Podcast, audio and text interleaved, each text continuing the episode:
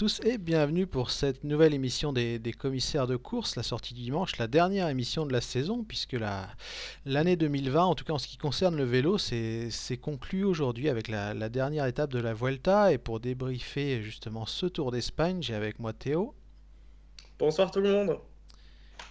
et Greg. Salut tout le monde. Alors messieurs, on, va commencer avec le, dernier week-end et euh, l'Alto de la Covatilla qui était au programme hier. On attendait beaucoup de spectacles.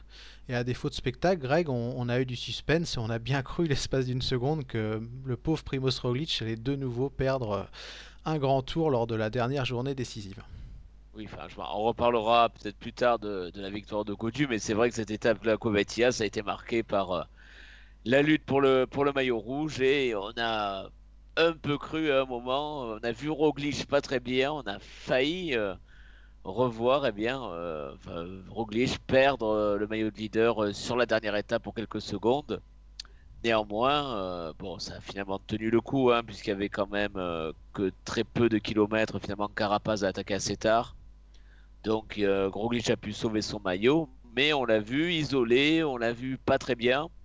Il a bénéficié, peut-être qu'on en reparlera, de l'aide euh, de la Movistar un petit peu, qu'il a bien aidé à mon avis. Mais bon, euh, enfin, il reste quand même, pour Thompson Podium sur Roglic, c'est quand même euh, un nouveau grand tour pour lui. Enfin, sa deuxième Vuelta, je crois que c'est assez rare, hein, depuis Roberto Heras, ça, ça s'est pas produit. Il est quand même sur le podium de, ça lui va lui faire combien de podiums consécutifs sur Grand Tour? Ça va faire pas mal consécutivement. Donc, euh, je pense que pour lui, voilà, il, concrétise et il, rompt un peu le signe indien du dernier Tour de France. Je pense que ça va lui faire du bien.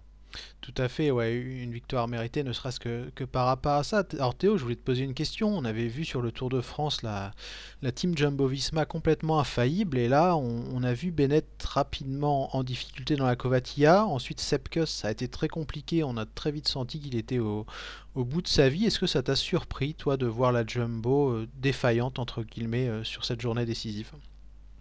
Bah, surpris, euh, oui et non, c'est vrai qu'ils ont tous fini le tour, le Tour de France très fort, mais faut pas oublier qu'il y a une étape euh, où, euh, sur le Tour, la première étape des Pyrénées, où ils perdent un peu les pédales aussi, de manière inexpliquée. C'est pas la première fois sur cette Vuelta où c'est la panique du côté de Jumbo. Sur l'étape, je me demande si c'est pas l'étape de Formigal, ils avaient un peu tous disparu. Mais dans une descente, c'était pas forcément au niveau physique. Mais euh, après, enfin, c'est un peu comme tous les coureurs, mais surtout les coureurs de Jumbo, ils sont sur le pont et ils sont en forme depuis le Tour de l'Ain, donc c'est pas spécialement étonnant de les voir, euh, de les voir disparaître. Même, même chose pour Roglic. Est-ce que c'est dire, rassurant, Théo, de les voir disparaître quand même? ouais, je, je, pr- je préfère pas en parler. Je sais pas, je, je, je, je sais pas vraiment quoi dire. Oui, il y a une sorte de logique quand même à les voir, euh, à les voir, à les voir faillir. Il y a une sorte de logique à voir un Carapaz bah, plus fringant sur une dernière semaine qu'un Roglic qui est sur le pont depuis plus longtemps. Euh, on pourrait peut-être penser aussi que Roglic a un problème avec les troisièmes semaines parce que c'est pas la première fois que bah, il semble vraiment, vraiment moins fringant en troisième semaine. Il a fait un très bon contre-la-montre. Euh, euh, je crois que c'était mardi. Ouais. Mais c'était pas non plus, il n'a pas non plus écrasé totalement, totalement le chrono, même s'il a fait une, une belle dernière montée. Euh, c'était une dernière étape euh, bah, qui, honnêtement, pendant très longtemps, elle était assez ennuyante. Enfin, alors moi, je suis supporter de David Godu, donc j'étais, très content. Mais pour un suiveur lambda, ça devait être assez ennuyant. Il y avait juste peut-être la tactique de la Movistar qui était vraiment incompréhensible, qui a un peu égayé cette journée.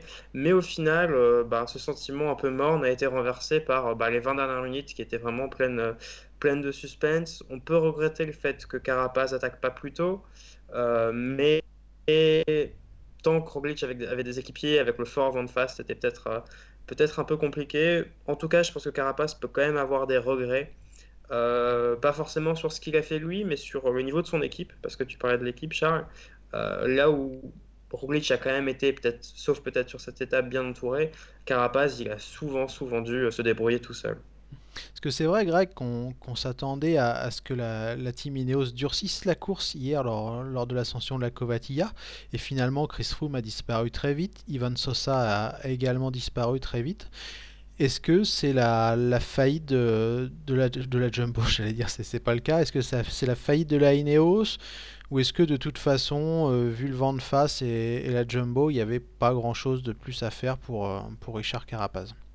Bah, f- dire faillite de Ineos euh, dans une certaine mesure, mais je pense qu'il lui manquait quoi? Moi, je pense qu'il lui manque juste un équipier euh, pour attaquer avec lui et pour euh, l'accompagner pendant peut-être un kilomètre. Peut-être s'il attaque un kilomètre plus tôt, avec un équipier qui l'emmène, ça peut, ça pouvait suffire pour faire l'écart. Donc oui, c'est vrai que les peut-être les Amador, les, les Sosa, je pense que la, déception c'est Sosa, un coureur qu'on depuis assez longtemps, qui ne lui a pas été d'une grande aide, voire pas du tout pendant euh, trois semaines. Voilà, je pense qu'il lui manquait un ou deux mecs solides en montagne pour l'aider dans ses attaques, pour l'accompagner dans, dans ces moments-là. Et juste sur la jumbo, puisque enfin, vous en parlez, moi je, moi, je m'interroge aussi sur leur tactique du, enfin, sur l'étape d'hier. C'est-à-dire, euh, bon, on a été beaucoup à se demander pourquoi ils ont roulé assez tôt finalement sur les échappées. Euh, parce que ça n'avait pas grand intérêt Mais je me suis eux. Posé la Alors, question, Greg, et, et je vais te relancer ou je vais relancer Théo, que je crois qu'il voulait que, prendre la main. Est-ce que selon toi, c'était pas un espèce de faux rythme? Parce que les mecs devaient savoir qu'ils étaient limite, je pense, pour, euh, pour aborder l'étape. Est-ce qu'ils se sont pas dit on va mettre un tempo assez élevé pour reprendre un peu de temps sur l'échappée, mais en même temps pas trop dur non plus pour, euh, pour préserver nos chances et faire croire à tout le monde qu'on veut durcir et en gros décourager toute envie d'attaque? Pour ben, moi, je, c- je pour moi, pense. hein. c'était un peu ça parce que euh, il roule assez tôt et euh, alors j'ai suivi le live sur Eurosport, on a vu pendant beaucoup de temps euh, Di Grazia et Moncoutier s'interroger sur pourquoi il roulait aussi tôt, mais en fait ils ont maintenu à 3 minutes, peut-être un peu moins, et ils cherchaient pas à descendre en dessous.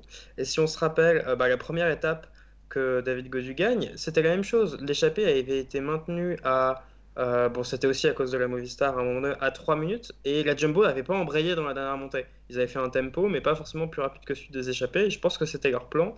Bah, Il y a juste Movistar qui est venu rouler à un moment donné pour pouvoir euh, permettre à, à Marc Soler de faire le saut. Ils ont réduit l'écart à 2 minutes, euh, 1 minute 50, quelque chose comme ça. Et Soler a réussi à faire, euh, à faire le jump. Bon, bah, ça servait à rien parce que forcément, bah, il a, il a grillé beaucoup, d'écha- beaucoup, beaucoup, beaucoup de cartouches et dans l'échappée, il ne pouvait plus rien faire. Euh, ça lui était aussi arrivé lors de l'étape la première étape que David Gaudu a gagnée. Mais euh, je pense que ouais, la, Jumbo comptait pas euh, ramener, ramener les gens devant, quoi. Hmm. Alors pour prolonger le, le débat sur l'étape de samedi, on ne peut pas ne pas évoquer David Godu, Théo, qui avait débuté difficilement, je trouve, son, Tour d'Espagne et qui s'est très bien rattrapé parce que le bilan au, final est très bon. Deux victoires d'étape, donc puisqu'il a gagné samedi et qu'il s'était imposé lors d'une autre arrivée en altitude et une huitième place au, classement général final, sa meilleure performance si je ne me trompe pas sur un, sur un grand tour. Euh, oui, euh, pour la première fois où il joue le, classement général vraiment à fond, euh, c'est vraiment excellent. Deux victoires d'étape, c'est peut-être en dehors de ceux qui sont sur le podium et peut-être de Dan Martin euh, qui n'avait pas fait une aussi belle place depuis longtemps, bah, la personne du top 10 qui peut être le plus satisfait de cette Vuelta. Euh, il a, par contre, il a quand même, il est resté inconstant euh, tout au long de, tout au long de l'épreuve. Alors oui, il a eu un début d'entrée très difficile et on le sentait monter en puissance, mais en deuxième semaine, il s'est aussi de nouveau un peu effondré sur certaines étapes et au final, si on regarde, ça a été soit des montées vraiment très décevantes dans le groupe des favoris, soit euh, bah, en échappé des dernières montées où euh, bah, il va presque aussi vite, euh, presque aussi vite que les favoris. Donc est-ce qu'on en sait plus sur le potentiel de David Godu pour peut-être un jour euh, jouer le, podium d'un grand tour? Bah, J'ai envie de dire pas vraiment, parce que même sur le chrono, il a été bon, euh, bon sans plus. Mais en tout cas, rien que dans sa progression euh, personnelle et même, j'ai envie de dire, psychologique, il est vraiment sorti de sa chrysalide et on le voit dès l'arrivée du tour, enfin même, dès la veille. Euh, Thibaut Pinot a fait une interview dans le Telegram dans lequel il annonçait que David Godu allait être euh, leader sur un grand tour en 2021. Euh, après, d'un point de vue peut-être moins, global, j'ai quand même découvert un coureur extrêmement sûr de lui, très fin tacticien. Il s'est pas inquiété hier quand euh, euh, il y a Izaguirre, euh, Gino Madère et Marc Donovan qui sont sortis, qui avaient presque pris 50 secondes d'avance. Il a fait confiance à Bruno Armirail qui a fait un travail énorme tout au long de cette Volta et notamment sur ces deux victoires d'étape. Et il est sorti au bon moment. il a rattrapé les gars. Il a tout de suite mis un coup d'accélérateur pour les lâcher. Enfin, que ce soit cette victoire ou la victoire contre Solaire où il avait parfaitement attendu les derniers, les derniers mètres, c'est vraiment un coureur euh, bah, très mature sur le plan tactique qu'on a vu sous nos yeux sur cette Volta. Tout à fait, ouais. C'est ton avis aussi, Greg, ce que vient de résumer un peu Théo? Mais oui, c'est vrai que ben, enfin, la saison de la FDJ pour l'instant, c'est surtout Arnaud Desmar. Et euh, avec le rapide abandon de Thibaut Pinot, il s'est retrouvé un petit peu avec euh, ce rôle-là de devoir, euh, pour l'équipe des grands tours, c'était important qu'il aille chercher des victoires d'étape. Et euh, ben, il a rempli sa mission. Finalement, il était attendu. C'est un coureur euh, qu'on attend aussi côté français. C'est un peu la, génération qu'on attend, prendre la relève des Thibaut Pinot, des Romain Bardet. Et donc, c'était important qu'il score sur cette Vuelta. Il hein, faut qu'il se fasse sa place sur les grands tours et avoir son rôle l'année prochaine. Mais je pense que voilà, ça va être un moment important dans sa carrière. Ça va le rassurer aussi sur ses capacités et ça va lui donner la confiance pour euh, les années futures où on attend, au-delà des victoires d'étape, ben, qu'il fasse aussi des places euh, au général.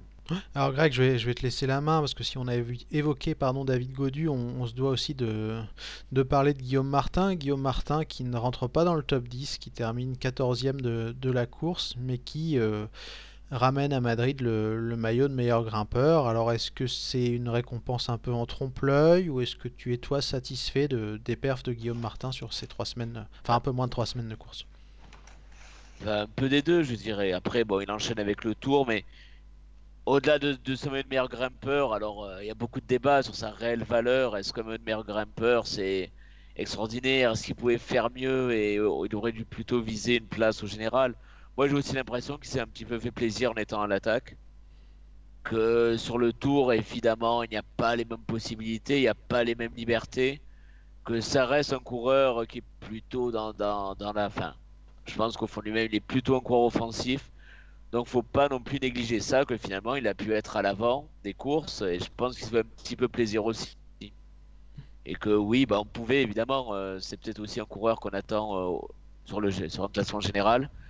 Mais alors euh, peut-être la déception, c'est pas avoir de victoire d'étape, il faut pas non plus éliminer que oui, il a comme maillot de, meilleur grimpeur, mais je pense qu'il s'est aussi fait plaisir et que bah, est-ce que vraiment lui, ce qui lui plaît au fond de lui, c'est d'être dans des courses un peu cadenassées comme le Tour? Je pense qu'il a vraiment pris plus de plaisir sur cette Vuelta.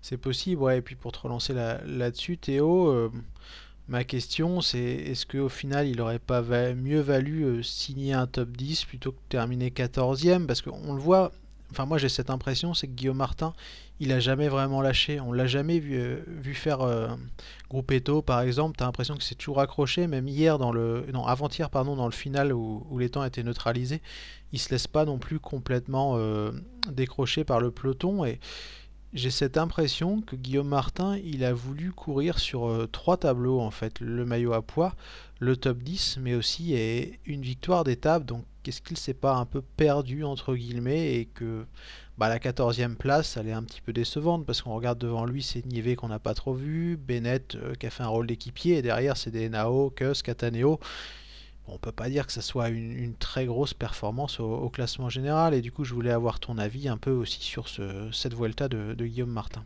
Alors après, pour moi, il a vraiment pas joué le top 10. Mais il était, mais effectivement, il a jamais, il a jamais, il a jamais vraiment lâché. Mais il a jamais lâché parce qu'il avait quasiment quelque chose à jouer sur toutes, euh, toutes les étapes. Et j'ai l'impression que c'est un coureur qui sait pas se relever tout simplement. Et du coup, bah, même sur l'étape, euh, sur l'étape de Ganglirou, si je dis pas de bêtises, il est dans l'échappée encore une fois. Il se fait rattraper même avant le pied, mais vu qu'il y a plus grand monde dans le groupe des favoris et qu'il peut faire une belle place s'il maintient son rythme, bah il maintient son rythme. Euh, je pense que vraiment, vu la marge qu'il avait au classement de la montagne, il aurait pu euh, s'épargner à certains moments, mais c'est difficile à dire parce que sur tous les jours où il sort, il avait une chance de gagner quasiment. Sauf que en sortant tous les jours, et on l'avait même dit à la fin de la deuxième semaine, en sortant tous les jours, bah, c'est quasiment impossible pour lui de gagner. On voit sur, sur l'étape de hier, il termine derrière, euh, enfin, il, termine sixième de l'échappée, alors c'est pas mal. Euh, juste devant euh, Carapaz, c'est pas mal, sauf que ben, un Guillaume Martin en pleine possession, de ses moyens, un Guillaume Martin du Tour de l'Ain, et ben, il peut aller jouer à gagne avec David Godu. Sauf qu'il a tellement dépensé d'énergie tout au long de l'épreuve que c'est pas le cas. Après, effectivement, est-ce que. Euh, bon, c'est un coureur qui gagne pas, donc je pense qu'honnêtement, se concentrer sur une, victoire d'étape, ça aurait peut-être valu le coup pour son palmarès. Mais c'est vrai qu'un maillot de la montagne, pour le sponsor, c'est bien, il s'en souviendra et ça permet de matérialiser quand même la performance physique parce que c'était, je trouve, que c'était une performance physique quand même assez incroyable d'être devant quasiment tous les jours. Et ben, elle est matérialisée par ce maillot de la montagne et on se souviendra sûrement plus de ce maillot de la montagne que, sans leur faire offense, du maillot de la montagne de Geoffrey Bouchard ou de Nicolas Hédé. Mais pour finir là-dessus, euh, je, vais passer la parole à Greg. Est-ce qu'on se souviendra plus de, des deux victoires d'étape et de la huitième place de David Godu ou du maillot à poids de, de Guillaume Martin? Parce que quand on resitue le contexte, ils perdent tous les deux finalement du temps au, au général assez rapidement dans la course, choisissent de se recentrer chacun sur des objectifs différents. Mais qu'est-ce qu'on retiendra, euh, les gars, rapidement pour, euh, pour finir sur Ah ce bah les sujet Français? d'étape, forcément. Enfin, pour moi, oui. Pour moi, Toi ce sont aussi, les Théo? victoires d'étape. Oui, oui, victoire d'étape. Surtout victoire d'étape plus top 10, ça marque les deux, quoi. Et ça fait, en fait, ça fait beaucoup penser. euh, À la Vuelta de c'est- Barguil, non un peu à la Volta de Barguil ou même à une Volta de Pinot euh, en, je, je sais, c'est en 2018, il y a deux ans, avant qu'il gagne son Lombardie, où il jouait plus clairement général, mais il avait eu plein de jours off et il était allé chercher de belles victoires d'étape. Bon, lui, c'était à la pédale, pas en échappée, mais euh, voilà, ça, c'est, voilà, il vaut mieux terminer euh, huitième avec deux victoires d'étape que cinquième à mes yeux, quoi. Je suis assez d'accord avec ce constat-là. Alors, messieurs, pour finir sur, euh, sur cette Vuelta, je vais vous demander un, un coup de cœur, peut-être, ce que vous avez retenu, ce qui vous a plu pendant ces, ces trois semaines de course, Théo? Alors bon, bah, je. Parce qu'il y aurait des choses à dire sur les coureurs du... certains coureurs du top 10 au général, mais je pense que, que tu vas peut-être euh, en parler. Bah, moi, mon, mon coup de cœur, ça va être euh, Gino Meder. Alors c'est un, c'est un, c'était un très bon jeune euh, qu'on suivait euh, énormément. Bah, il- malheureusement, il a signé dans la mauvaise équipe. Il, est passé pro l'an dernier chez Dimension Data, donc cette année, il est chez, chez NTT, et on l'avait quasiment jamais vu euh, vraiment performé. Et là, sur cette Volta, alors c'était pas fantastique, mais euh, on l'a vu, on l'a vu devant. euh, il était bien lors du week-end inaugural, il s'est un peu écrasé par la suite, mais hier, il fait une très belle Hier, elle était pas mal. hein. Ouais, il fait vraiment une très belle étape. Il termine 20e au classement général. Alors, je sais pas où est-ce qu'il va signer l'an prochain. J'espère qu'il signera quelque part. Mais euh, bah, ça fait du bien de, de le voir parce que c'était quand même un des gros, gros, gros, gros talents. Il fait une saison 2018 chez les Espoirs assez exceptionnelle. Il gagne deux étapes sur le Tour de l'Avenir. Il fait podium. Euh, Ouais, c'est cette génération dorée d'Innsbruck avec les, les Hirschi, etc. hein, qui... il gagne aussi sur la Ronde de l'Isère et sur le Tour Alsace. Donc, il a vraiment été ultra consistant. Et j'espère qu'il aura un contrat, un contrat sur le World Tour. Espérons, ouais. Alors, avant de passer la main à Greg, tu, tu m'as cité pour le, le, top 10. Moi, ce que j'ai retenu, c'est Hugh Carty. Hugh Carty qu'on pensait un peu perdu à, après son, son, passage chez la, son passage pardon, je bafouille, chez la, la, cage, la Caja Rural. Et au final, il a pris un peu de temps pour, pour arriver en, à maturité et on le retrouve la troisième de, de ce Tour d'Espagne. Il a été impressionnant sur l'Angliru. Il a aussi été très bon à, à Formigal, si je me trompe pas, je confonds des fois un peu toutes les montées de la, la Vuelta. Hier c'était un peu plus dur, mais au final je suis Et sur le pas. contre-la-montre. Ouais, Enfin, sur ouais, le je chrono, il je a te tenu coupe, tête. mais À... Ouais, ouais, t'as raison, Greg. hein. Il a tenu a, tête on l'attendait pas. Il a tenu tête à Roglic pendant un bon moment. Il était devant au, premier intermédiaire. Il a, s'est un peu tassé entre guillemets euh, lors de la fin du chrono, mais il a été très bon. Et hier c'était un peu plus dur, mais j'étais pas étonné parce que bah, c'est pas un coureur très très puissant. Hugh Carty, il est très longiligne et euh, sur des, des faibles pourcentages comme la Covatilla, plus le vent de face, j'ai l'impression qu'il s'est un peu cramé, qu'il a joué un peu son Vatou en, en voulant sortir Roglic euh, lors de 2-3 attaques et que ça lui a porté préjudice, mais il finit pas si mal parce qu'il ressort derrière et, termine devant justement euh, Roglic à, à l'arrivée, donc euh, une belle satisfaction hein, qui pour moi euh, enfin, conclut une très belle année de l'équipe EF Education First qu'on moquait, rappelez-vous, sur ses contrôles à monde par équipe et tout, et, il y a quelques années, mais qui au final monte en puissance malgré un budget qui, je pense, n'est pas euh, très très élevé par rapport à d'autres formations, et ils font, je trouve, une très belle saison. Et du coup, je te repasse la main, Greg, pour ton, coup de cœur. Juste pour, compléter, je pense que Hugh Carty, la, sur, la surprise, c'est qu'il soit aussi bon contre la montre. C'est autant un grimpeur à la rigueur. On l'avait déjà vu sur le Tour de Suisse, où on pouvait imaginer avec son gabarit qu'il était bon. Mais vraiment le voir sur un contre-la-montre, finir quatrième, euh, je pense que c'est ça la vraie révélation. On pourra aussi noter qu'il a été assez offensif euh, sur, euh, sur toute la Vuelta. Tout à fait, ouais.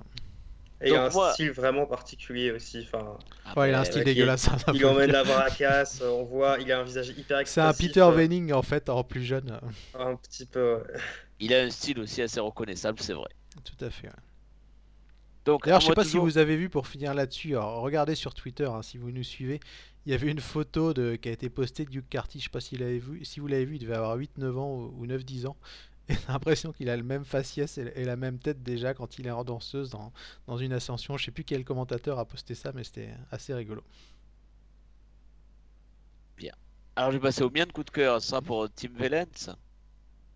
Euh, Tim Wellens avec deux victoires d'étape et euh, c'est un coureur aussi euh, un peu atypique parce que lui il supporte pas la chaleur. Donc forcément pour lui c'était tout bénef de pouvoir faire la Vuelta fin, fin octobre début novembre. C'est aussi un coureur qui a un peu le ce côté particulier de refuser les puffs de salbutamol qui s'est exprimé publiquement. Et il y a très peu de coureurs qui ont le courage de de parler euh, puisqu'il a refusé des injections de, de cortisone, euh, même avec l'autorisation, euh, enfin, même avec l'AUT, puisqu'il est un peu allergique Il au refuse soleil. les AUT, je crois, hein, Voilà, il refuse ouais. AUT. Ouais. Donc voilà, c'est un coureur un peu attachant, qui ose parler de choses, qui sont des sujets un petit peu tabous dans le milieu du cyclisme.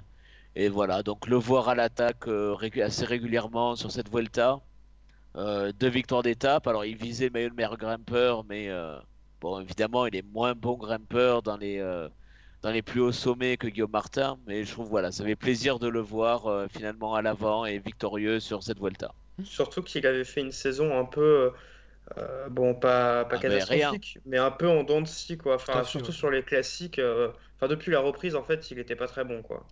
Tout à fait. hein.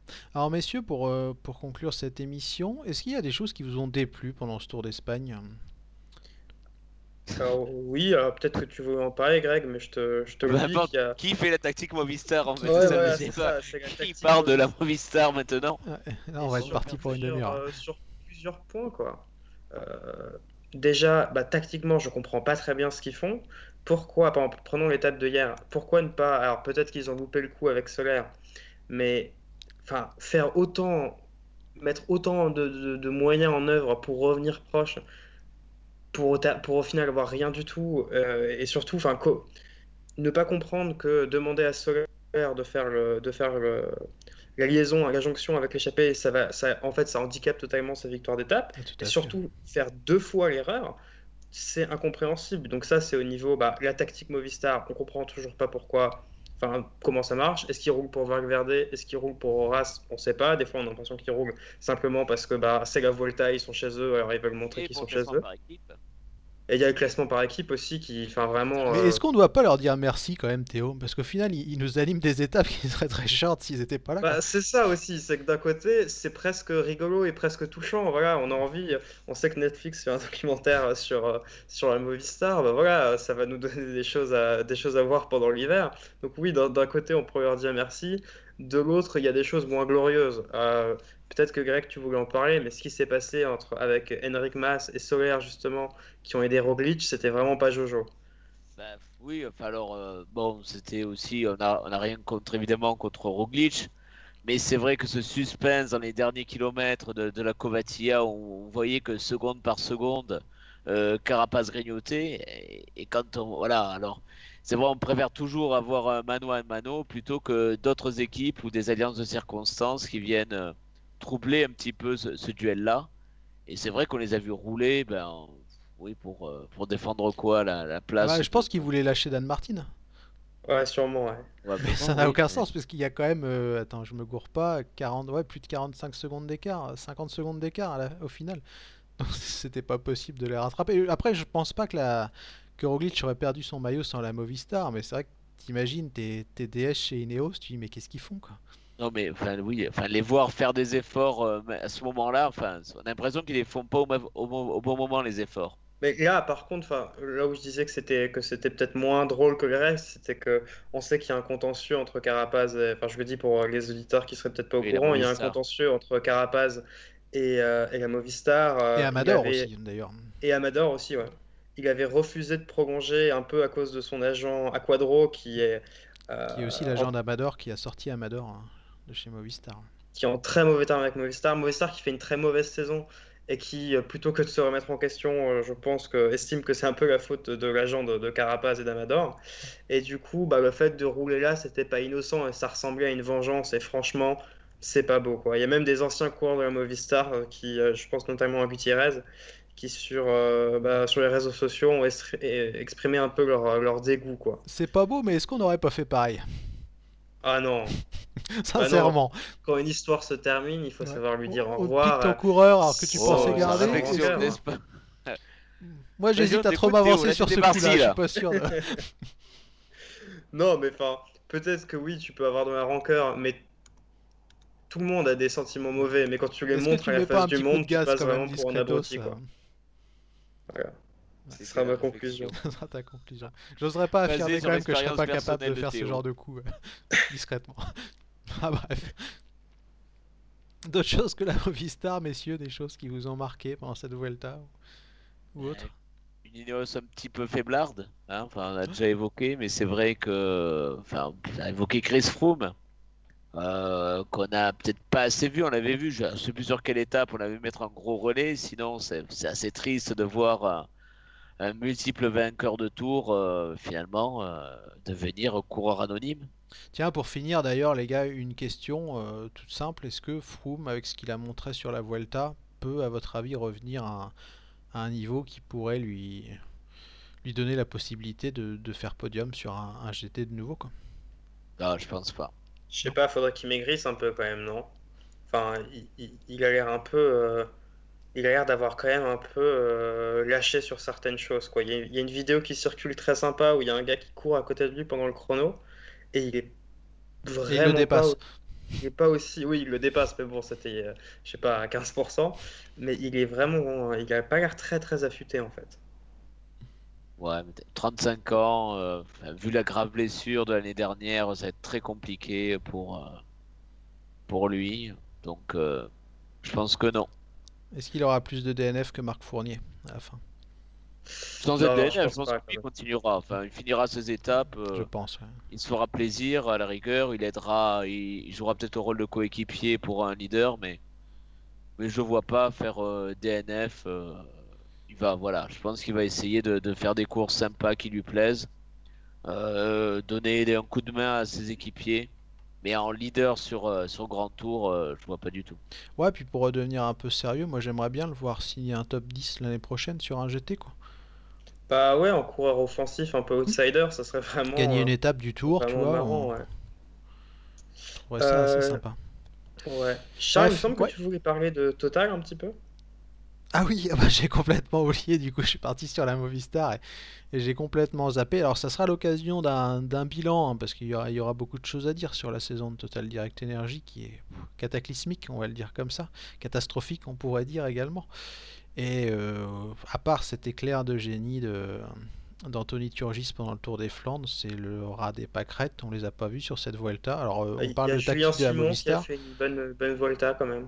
Ouais, ouais, pas si mal, mais si on parle de tactique de la Movistar, euh, les Total Direct Energy qui roulent comme des malades pour une arrivée en petite bosse et Julien Simon qui disparaît complètement de la circulation, ça c'est quand même assez magique aussi. Donc, pour être honnête, si on se moque un peu gentiment, hein, parce qu'il n'y a rien de méchant là-dedans, de la Movistar, euh, à un moment, il faut questionner aussi la, tactique de Total Direct Energy, que je sais pas trop ce qu'il faisait. On voyait Romain Sicard qui roulait, on sait pas pourquoi, enfin, sans faire offense à qui que ce soit, je pense pas que les leaders de, Total avaient le, même niveau que ceux de la, la Ineos ou de la Jumbo.